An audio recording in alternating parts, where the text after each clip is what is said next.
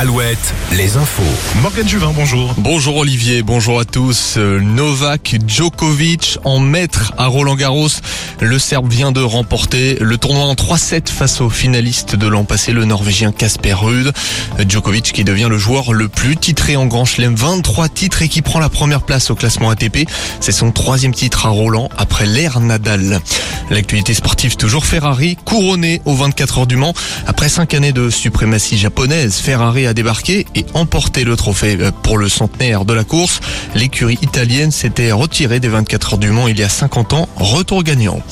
Comment expliquer ce geste Dans le Finistère, l'incompréhension règne après la tentative présumée d'assassinat d'une famille britannique à Plonévé du Fou hier soir.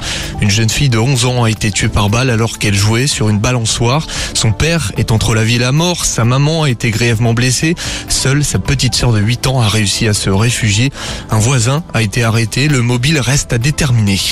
La jeunesse, pas toujours sensible à l'écologie, selon une étude de l'Agence de la transition écologique pour le journal du dimanche. 75% des 12-25 ans estiment être plus engagés que les anciennes générations sur la question du climat.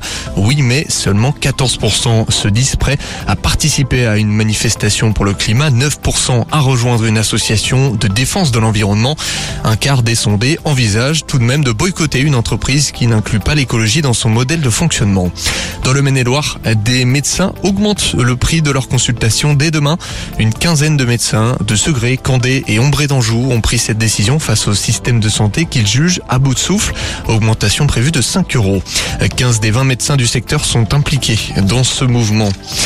Et enfin, à la, télévision ce soir, Zone interdite sur M6, une émission euh, cette fois consacrée à l'eau potable avec cette question. Notre eau potable est-elle menacée? L'équipe de Zone interdite a notamment posé ses caméras en Deux-Sèvres, à Sainte-Soline où les réserves d'eau sont au cœur de conflits depuis de nombreux mois. Autre sujet dans le Finistère où le maire de Bérien a témoigné du manque d'eau dans la commune l'an passé. Voilà pour l'essentiel de l'actualité. Bonne soirée, je vous laisse avec Olivier et sur Alouette.